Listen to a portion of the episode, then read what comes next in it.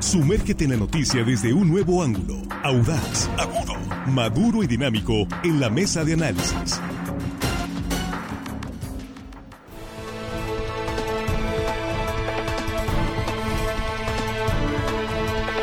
Ya estamos de regreso, estamos en la mesa de análisis de línea directa, primera emisión de este miércoles 10 de enero de 2024. Y aquí estamos con nuestros compañeros en la mesa. Jesús Rojas, ¿cómo estás? Muy buenos días. ¿Qué tal, Víctor? Buenos días, buenos días para los compañeros, buenos días para el auditorio. Y hoy el saludo se va para Portaceli, Víctor, que ahorita es, eh, ahorita es eh, municipio de Culiacán, Sí. pero próximamente será parte del municipio de El Dorado, Víctor. Así es, a partir de noviembre. De noviembre Sí. ya. Muy bien, saludos a Portacelis.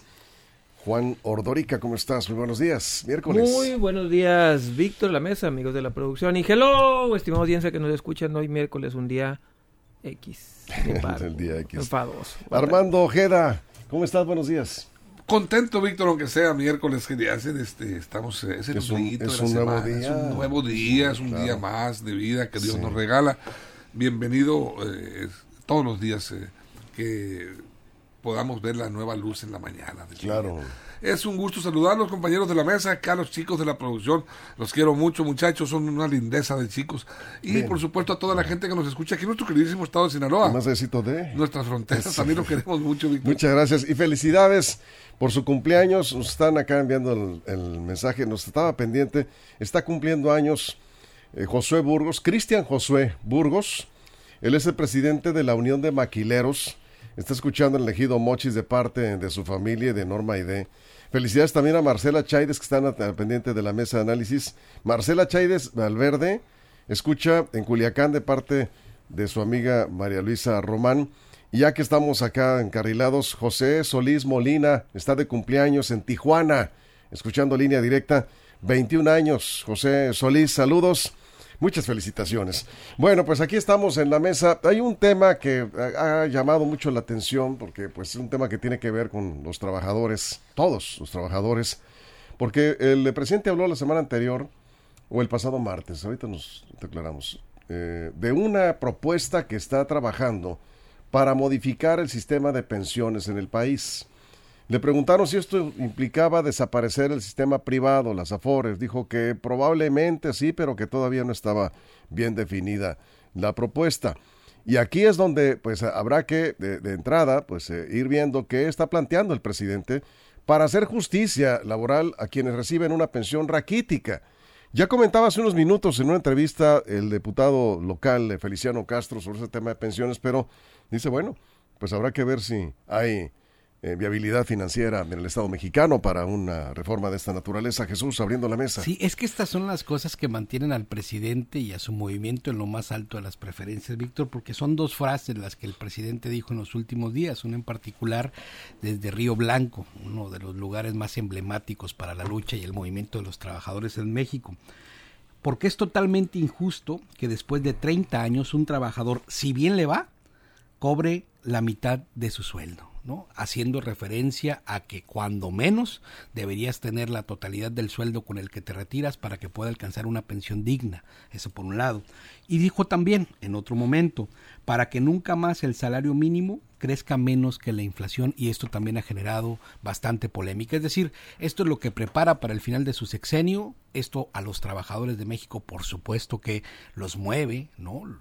El, ambiente de ahí fue de júbilo por la presentación y es justo el planteamiento que hace el presidente en una serie de reformas sobre el trabajo que en nuestro país ha caído para algunos sectores de la población como bomba y para otros pues eh, como un verdadero eh, chocolate, un dulce, un aliciente, porque Sí. pues las cosas cambian verdaderamente. Pero hay que recordar, nos decía, lo que más nos están comentando ahorita esta mañana es que estamos en eh, periodo de elecciones. Se van a escuchar muchas eh, propuestas y pronunciamientos de esta naturaleza. ¿Será un anuncio que tenga que ver con, eh, con la intención de ganar más votos? A ver, Juan. Es una propuesta, es el huevo de la serpiente, súper envenenada. Obviamente todos quisiéramos que al retirarnos, al pensionarnos, nos dieran al menos nuestro máximo salario, que es con el que se jubilan, por ejemplo, en la UAS, se jubilan con el máximo salario, en la CFE también, en Pemex, se jubilan el máximo salario que llegaste a tener. Así te vas a jubilar por el resto de tu vida. Ese es el sueño dorado de todos. ese es lo que quisiéramos y aspiraríamos. Sí, si el gobierno lo propone, pues evidentemente vamos a votar por eso. Pero ¿saben qué? Alguien tiene que pagarlo. De algún lugar tiene que salir el dinero y está todo dar. Hay que hablar de las consecuencias, no nomás de lo bonito. Pues sí, es, es muy bonito, repito, es extremadamente atractivo que alguien te diga, te vas a jubilar con el salario más alto que tuviste en tu, en tu, en tu, en tu vida y te va a costar relativamente poco porque papá gobierno, mira, acá yo te voy a ayudar, papá. Pero hay que hablar de las consecuencias. ¿Qué son las consecuencias? Es una seria presión sobre las finanzas públicas. Número dos, la, la, pirámide poblacional está decreciendo. Vamos a ser más los viejitos, por decir algo, que los jóvenes. Los sistemas de pensiones funcionan cuando hay una población muy joven y una población adulta mayor poca, porque así está financiando. Pero aquí no, en México se está volteando ya la pirámide. Muy pocos jóvenes van a tener que mantener a, a la carga más grande de adultos mayores y la poca flexibilidad que existe con los sistemas de pensiones. Insisto, podemos hablar de todo lo bonito que queramos de esta, de esta propuesta, de lo maravillosa que es, pero también hay que hablar de las consecuencias. Y este gobierno no va a pagar las consecuencias, ni siquiera el que viene. Los próximos la van a sufrir muchísimo si regresamos a un sistema de pensiones anterior al 97. Eso es. Vamos contigo, Armando. Bueno, pues eh, de alguna manera se tiene que solucionar un problema que está vigente, está lo podemos observar eh, todos los días. Hay mucha disparidad entre las pensiones de un jubilado y otro. Ahorita vemos que hay gente pensionada con 40, 50 mil pesos, mientras por otro lado... O más. O más. Mientras por otro lado estamos viendo pensionados con 2 mil pesos, 3 mil pesos, que la verdad es raquítico, es inhumano. El propio presidente así lo calificó. Es inhumano eh, estar eh, con una pensión, estar que, un trabajador después de 30 años, largos 30 años, de estar entregando su esfuerzo, su voluntad, su sangre, su sudor en eh, su trabajo, llegue la pues el, momento de su retiro ah, para tener una, una, vejez por lo menos eh, no brillante, pero digna. No se está teniendo en ese sentido. Y yo creo que eso es lo que hace humana esta iniciativa. Por lo menos yo así la veo del presidente. Eh, ver los mecanismos de cómo se va a solventar esto, pues bueno, tendrían que hacerse los cálculos los expertos en la materia, financieros, y pues llegar a grandes acuerdos eh, obrero patronal eh, o tripartita junto con el gobierno los patrones, el gobierno y el trabajador, para así lograr por lo menos dignificar un poco las pensiones, en los, eh, las etapas de jubilación de quienes, bueno, están entregando toda su vida en aras, pues, de también forjando también el camino, la trayectoria de los jóvenes. Los jóvenes ahorita sí tienen sus universidades, tienen todo, todo lo que ellos han requerido para llegar también a la etapa adulta. ¿Quién nos está sosteniendo? Pues bueno, los adultos las personas que están llegando a la necesidad de el retiro. Entonces se voltea también, sí, la, tortilla o, la moneda, como bien comentaba Juan.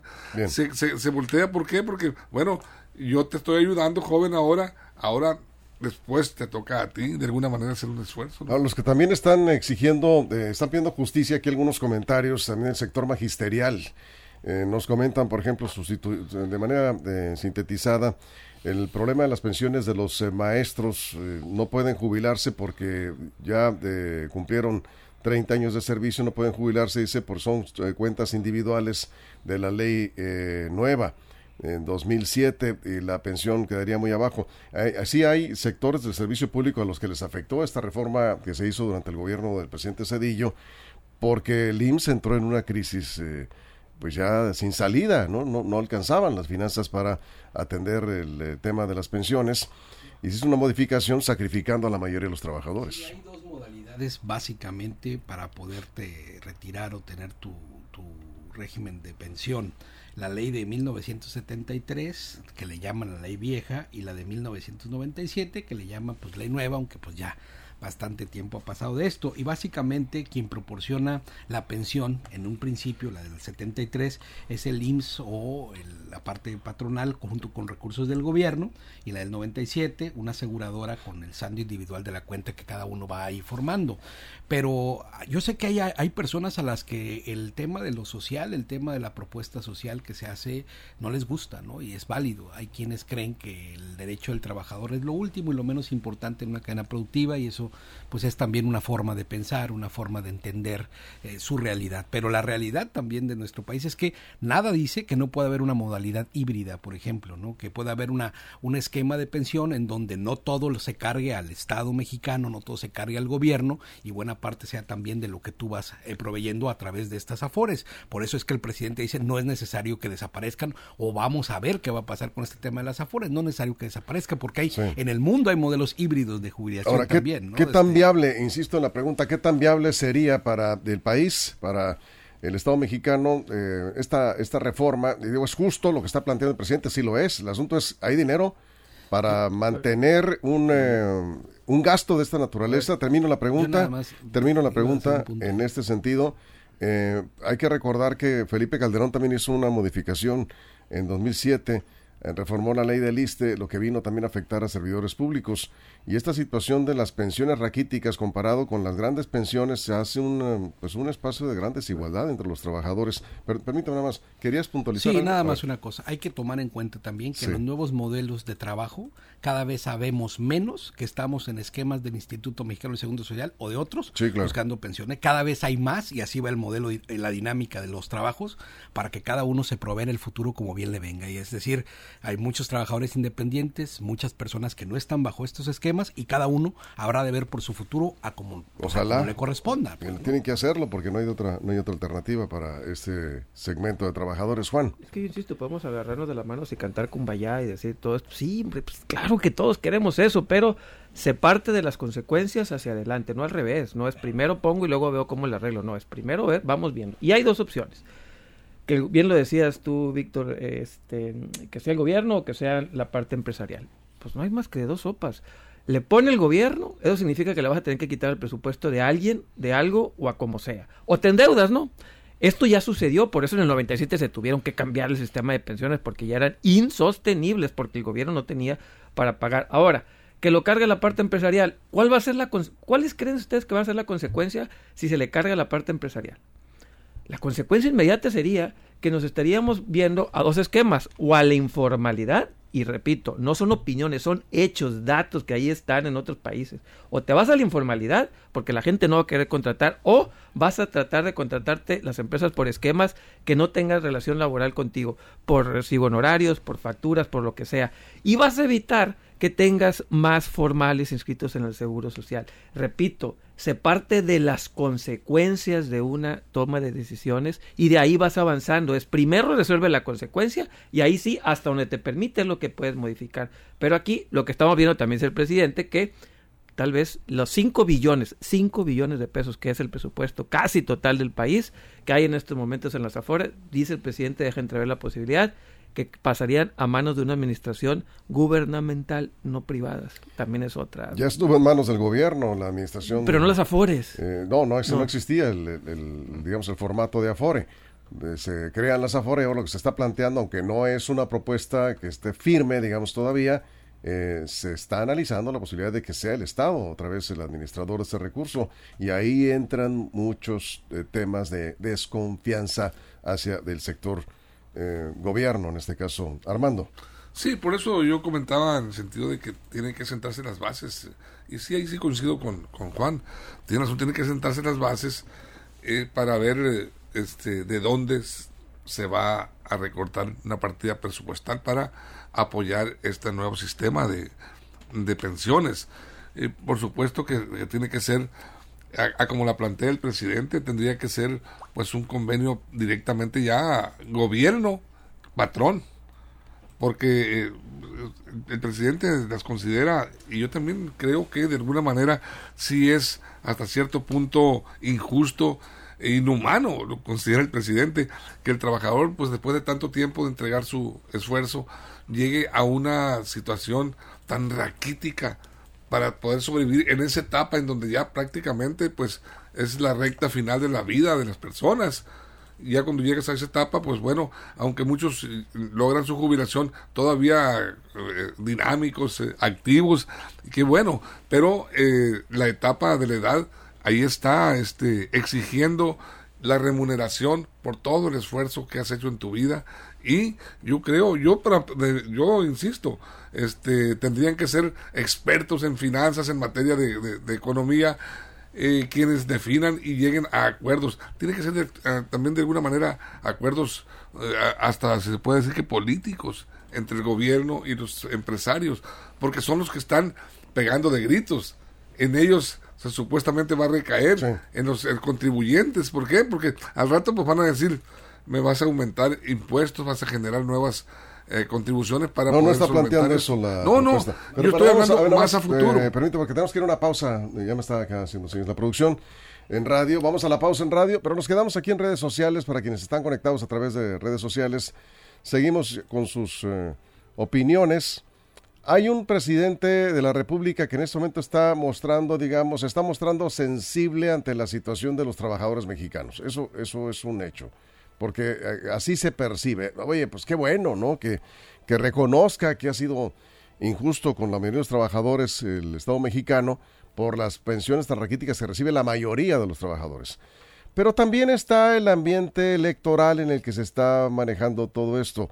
Por cierto, Xochil Gálvez, la precandidata, virtual precandidata de la coalición opositora PRI-PAN-PRD a la presidencia, ya entró también en el terreno de este tipo de propuestas. En los mochis dijo que va a plantear, si gana la presidencia, que las pensiones para adultos mayores se reciban desde los 60 años y no 65. Que viva, que viva el populismo. Entonces, eh, eh, eh, ahí la pregunta... Algo están aprendiendo. Bueno, la pregunta sigue firme. ¿Es viable o solamente son propuestas para ganar más votos? coincidencia en ese sentido. Sí, pero bueno, pues es verdad, este, ¿Ah?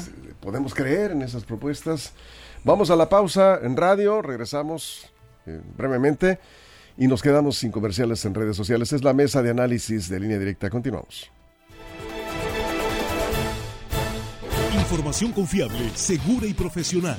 Línea directa. Información de verdad. Con Víctor Toro.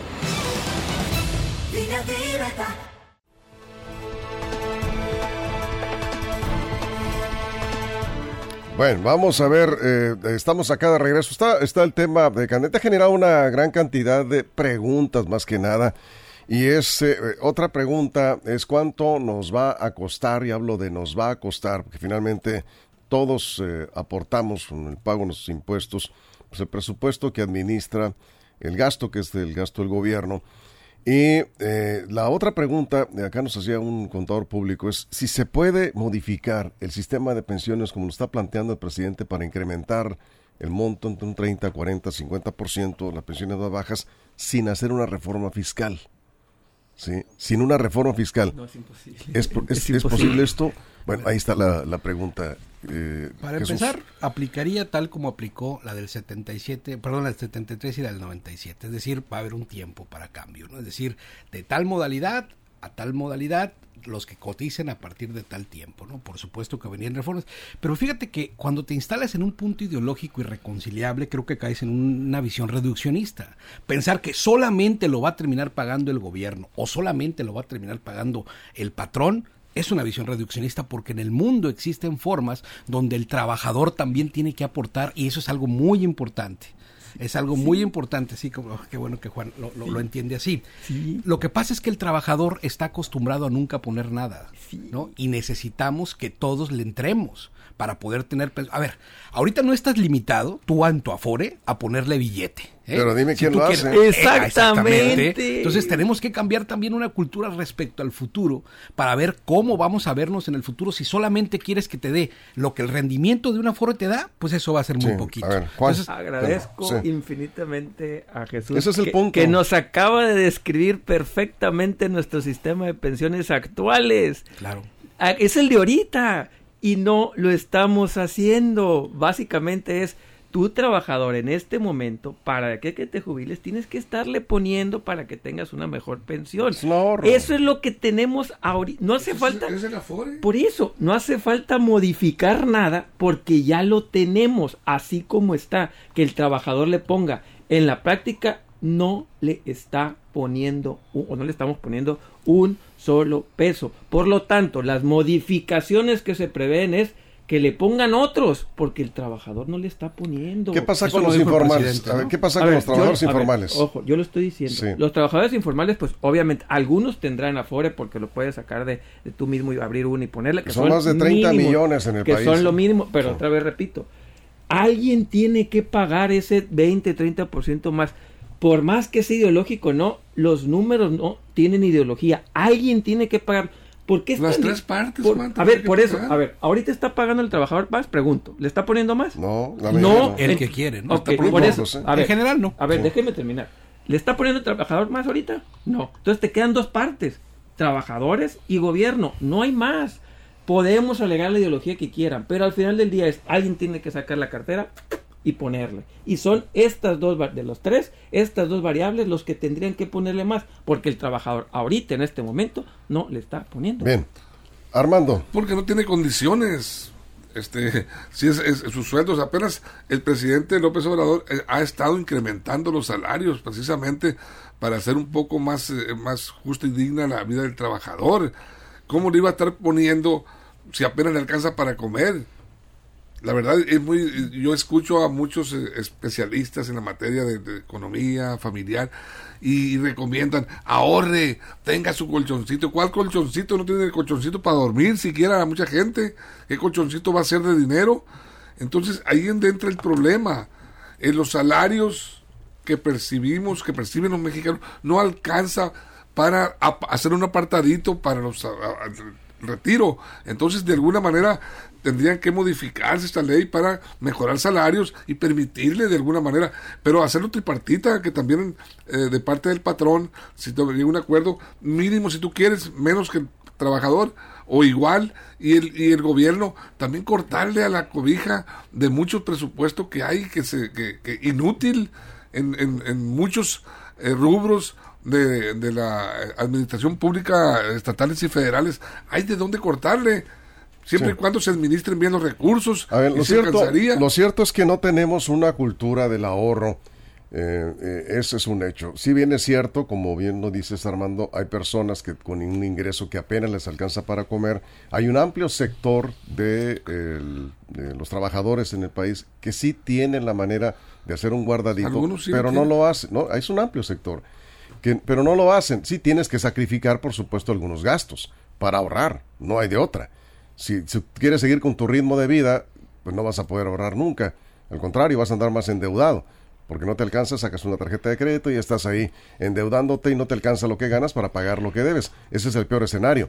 Pero conozco casos de gente que tiene ingresos, digamos, eh, modestos y, y han hecho ahorros que les ha permitido obtener algún crédito, que les ha permitido hacer, en fin, sí, sí tenemos que trabajar mucho ahí, porque bien decías y ya lo comentaba Juan, Jesús diste en el punto. ¿Qué tanto estás aportando para tu retiro? Hoy que lo puedes hacer, que eres trabajador activo, algo- por ejemplo. Y ¿sí? algo que es muy importante, no sabemos cómo viene la propuesta. Podemos suponer que el presidente se lo va a cargar al gobierno o al patrón, pero también puede ser que la propuesta venga para que a chaleco los trabajadores, como en muchas partes del mundo, tengan que poner para su retiro. Y eso es algo muy importante. Es decir, a ver, ¿quieres tener en el futuro una pensión que te alcance? Vamos aportándole todos y tienes que meterle tú también, trabajador. Por eso creo que en el, tenemos que esperar a ver cómo viene, es que viene la propuesta y no instalarnos en decir, no, es malo, vamos, esto nos va a llevar a la ruina. No, pues primero escuchemos la propuesta, partiendo del planteamiento como tal, veremos en el futuro qué tan viable y qué tan, qué, qué tan viable no es. Ahora, y de probablemente, y de la- sea, y del probablemente 73, sea una expresión para ganar votos Ahora, también, sí, ¿no? sí, Como claro, que porque al final la propuesta estamos- va a venir de una, de una manera ¿Quieren que distinta, ¿no? Sí, Ahora, claro. de A ver, 1973, 30 segundos. sí, muy rápido, de 1973 a la de 1997 no le preguntaron a nadie. Y mucha gente quedó muy inconforme. La lógica en aquel momento fue sí para salvar las finanzas del Estado y en la bola se fueron muchos trabajadores. En la reforma de Cedillo tampoco les preguntaron a, los maestros, que son los más afectados. Y, en el futuro, nada más con, con eso termino, lo que viene en decadencia son las personas que trabajamos bajo esquemas de pensión en donde alguien nos va a dar, nada nos van a dar. Pero también 2007, vamos a, conseguir eh, también en 2007 Felipe Calderón modificó la ley del ISTE. Número, número, ya, menos ideología y más números. En este momento el gobierno mexicano, el Estado mexicano está pagando cerca de 1.3 billones de pesos, billones de pesos en pensiones, de todo lo que paga. la bola de nieve 1.3 billones de pesos, ojo, con el 30% únicamente de los salarios de pensiones. Imagínense si se duplica, si nuestro presupuesto es de 7 billones de pesos, estaríamos hablando que casi la mitad o más de la mitad de nuestro presupuesto sería única y exclusivamente en pagar pensiones. Por eso yo hablo, ser ideología, puros números. Y además, rápido. Hablando de números nada más. ¿Por qué están eh, quiebra prácticamente las finanzas de algunas universidades públicas y algunas empresas del Estado? La UAS, por ejemplo, tiene ya más jubilados que para estos en activo. Y los, y los jubilados ahí le pagan exactamente el mismo salario a un jubilado que a un activo. Son superpensiones. a eso me refiero. Qué bueno que lo todos. Pero repito, pero, el dinero, el, finalmente es el dinero. Y para cerrar, si el gobierno quisiera, nomás con algo que no ocupa hacer un plan de pensiones muy grande, una modificación, con un, algo muy sencillito, que cambiara las UMAS a salarios mínimos, con eso sería suficiente para aumentar entre un 20, 30 o hasta 40% las pensiones. Con eso nada más, ¿eh? no necesita hacer una gran reforma. Ese cambio se hizo con Cedillo también, ¿cierto? pero, este gobierno no ha querido cambiarlo. No ha querido cambiarlo. eso podría ser López Obrador, ¿no? Armando, cerramos. Pues por lo pronto hay que, hay que conocer la iniciativa, eh, conocer las tripitas a esta iniciativa del presidente y saber qué es realmente, cómo plantea esta nueva reforma a la ley de pensiones y bueno, ya entonces sí poder ya especular o dejar de especular, opinar respecto a lo que va a ocurrir en materia de pensiones, en materia de economía para el país y para las familias. Por lo pronto, pues ahí está la intención y yo la veo desde mi punto de vista particular, eh, muy sana, justa y muy humana. Eso es. Bien, pues cerramos con esto. Ah, nos quedan 30 segundos rápidamente. Sí, 30 segundos. Cerramos. Y es interesante ver cómo también en este sexenio se habló de aguinaldos, de vacaciones, aumentos al salario, ¿no? Constantes y ahora sobre esquema de pensiones. Reducción de, de horas laborales. Cosas que eso no se ha aprobado. Ni en los ni en los sueños más remotos de este país se pudiera haber visto, ¿no? Justicia Justicia a los trabajadores, pero con responsabilidad. Y, algo, y algo el elector ve en eso, no sé, supongo. Pues sí, por supuesto, claro. A ver, Juan, 30 Vivimos en pleno carnaval, estamos en carnaval, estamos en la fiesta. Carnaval electorero. No, no, no, carnaval en todo, carnaval. Aquel que diga, señores, ya es miércoles de ceniza, lo van a ver mal. Eventualmente el carnaval terminará con un miércoles de ceniza en algún momento. Armando, cerramos. es interesante ese, ese, parodia que plantea Juan. No, pues Víctor, eh, esperar. Ojalá que, que, esta iniciativa venga bien fundamentada, bien sustentada y pues eh, que... Eh, Eso. Eso, que funcione, que funcione, que, sea, que, sea, aprobada y que sea para el beneficio del pueblo que lo está esperando. Muy justo. Ahorita en estos momentos, Bien, no vamos. el 30% ya no hay tiempo, ya nos vamos. Adiós. adiós. La, pensión. Adiós. justo. Luego le seguimos, luego le seguimos, porque si no me cuelgan acá la producción. Perdón, ah. Armando, gracias Juan, Jesús. Gracias a todo el equipo y gracias a usted por su compañía. Lo esperamos en punto de la una de la tarde la segunda emisión de Línea Directa y si algo sucede en las próximas horas, lineadirectaportal.com y en nuestras redes sociales. Pásela bien. Línea Directa presentó la mesa de análisis. Información de verdad que suma valor. Conéctate en el sistema informativo más fuerte del noroeste de México.